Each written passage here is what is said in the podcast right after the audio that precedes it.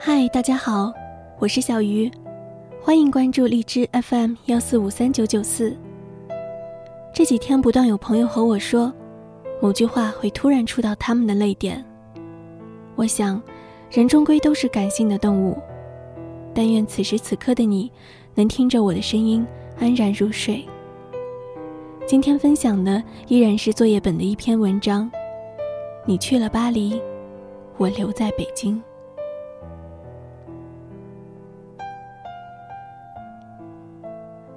其实我已经不爱你了，在我们结婚两年以后，你也早就不再爱我了，在我们结婚两年以后。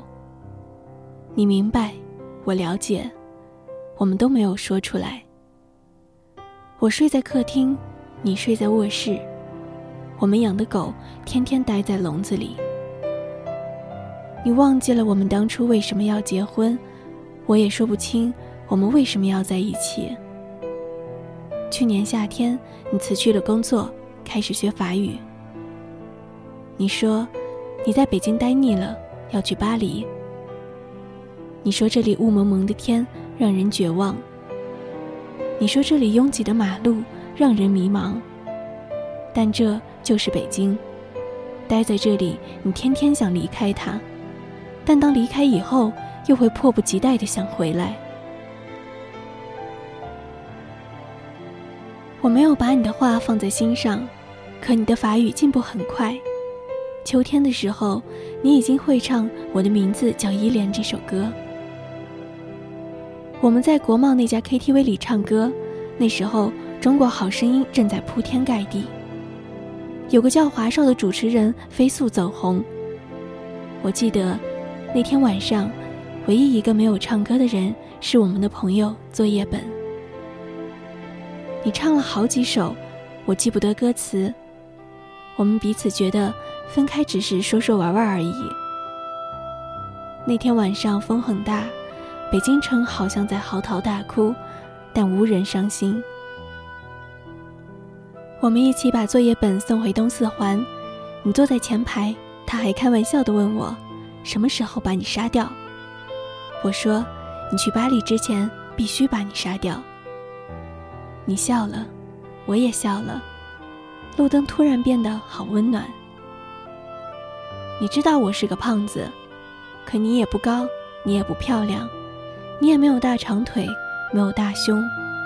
你不会玩自拍，不会 P.S 自己的脸，甚至你的眼睛都没有一点女人的味道。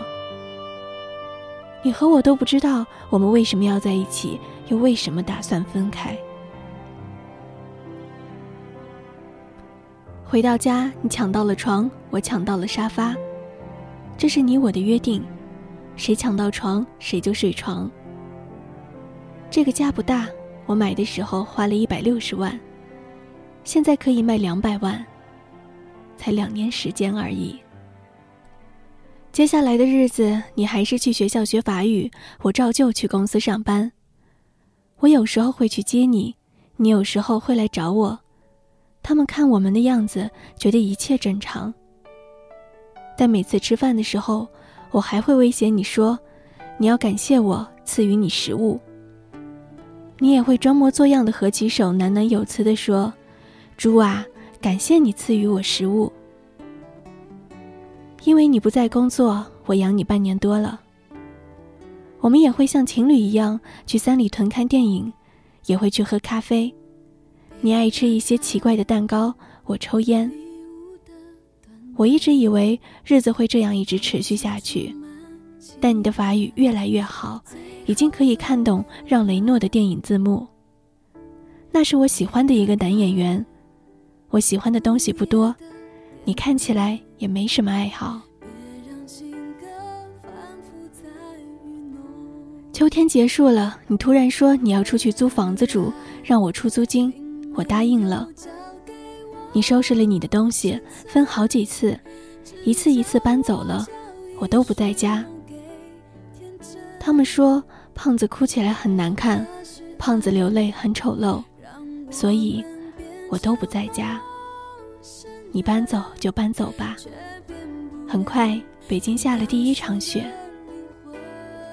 你的新家我从来没有去过，我只是到你楼下给你送过两本书。我们的联系越来越少，我们对彼此宣告分手，好像是我们都获得了解放，得到了自由。这时候，我感到北京真的很大，很空旷。我买了一批酒，有俄罗斯的烈酒，有法国的红酒，也有英国的威士忌。我常常把它们兑在一起，喝来喝去也喝不醉。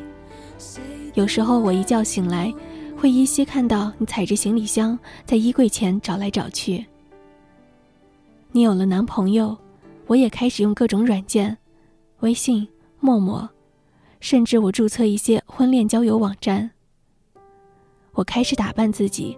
我穿起靴子、风衣、围巾，我买了各种大牌腰带。我也学着他们的样子，鼻子上架起一副无片黑色镜框。作业本嘲笑我说：“越来越像一个港怂了。”北京下第二场雪的时候吧，我找到了女朋友，皮肤白净、大长腿，脾气泼辣、有翘臀。她甩开你十条街。从这以后，我们彼此不再有联系，我懒得理你。我从朋友那里得知，你的法语考试通过了，你的法国大学也寄来了通知书，你的签证也过了。我从来都不相信这些是真的，直到你回家取走最后一件行李。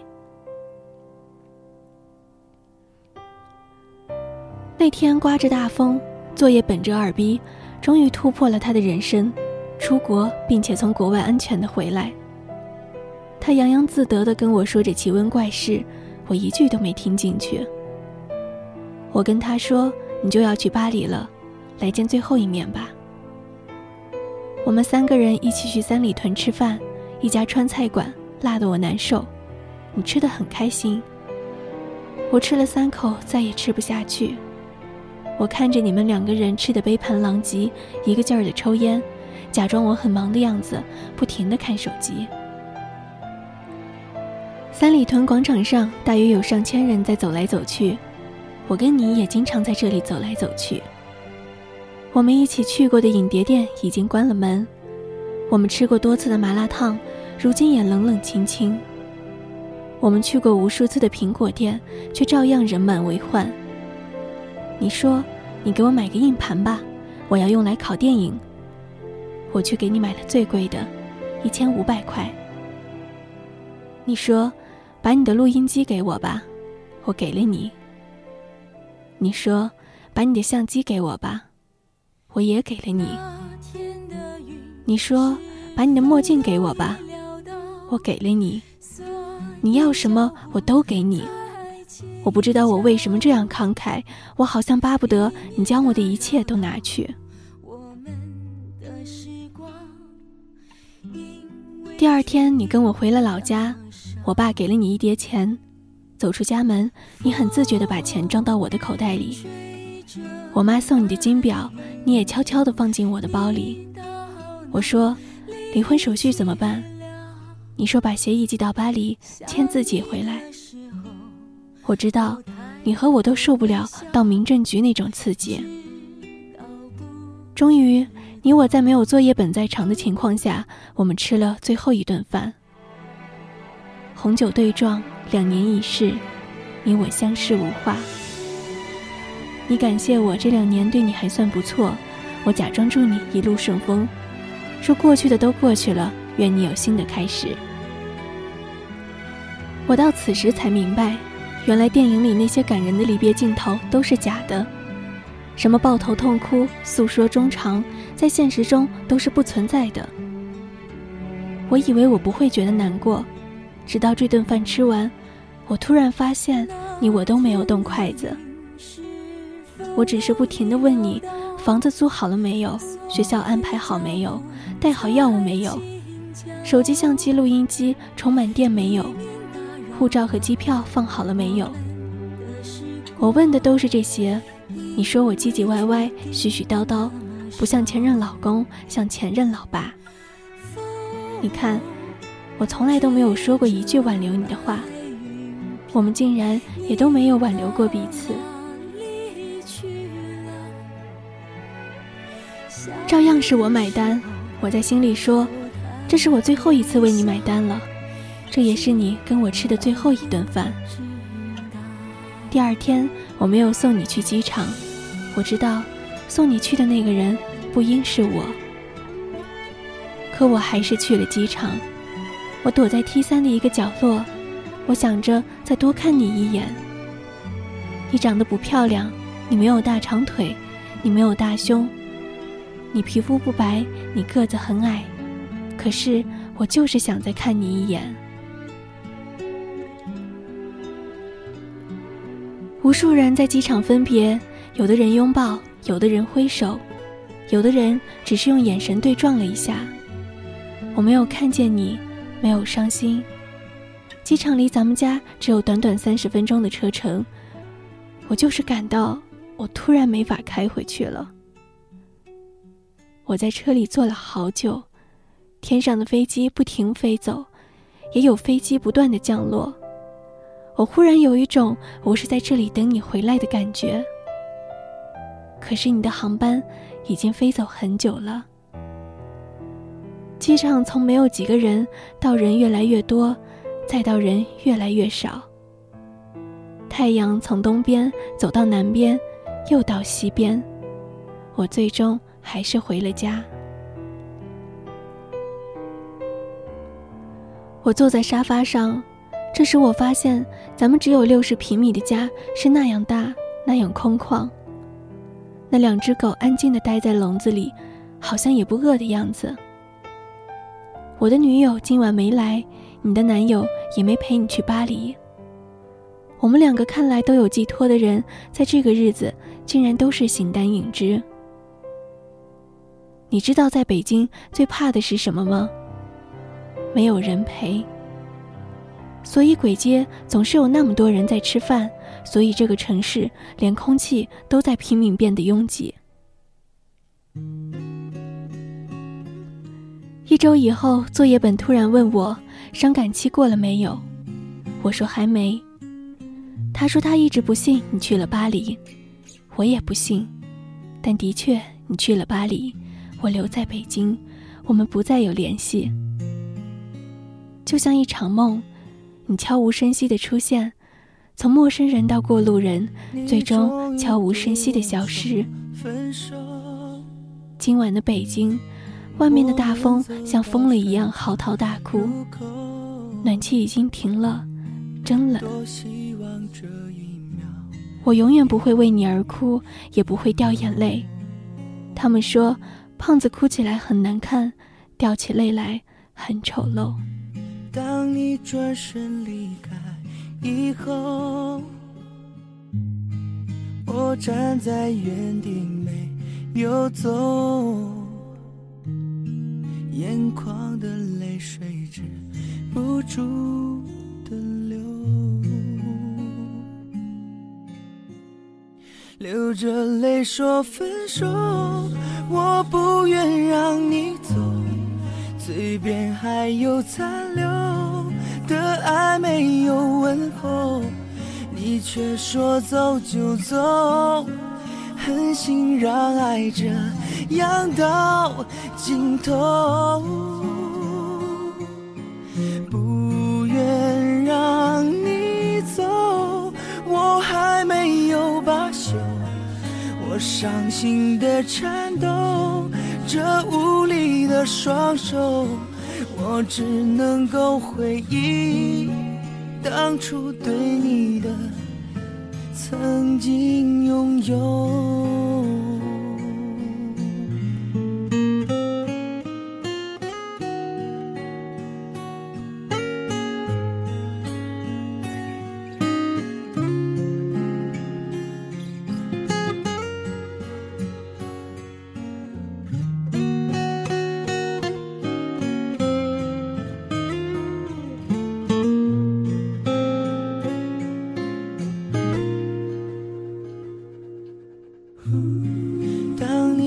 身离开以后，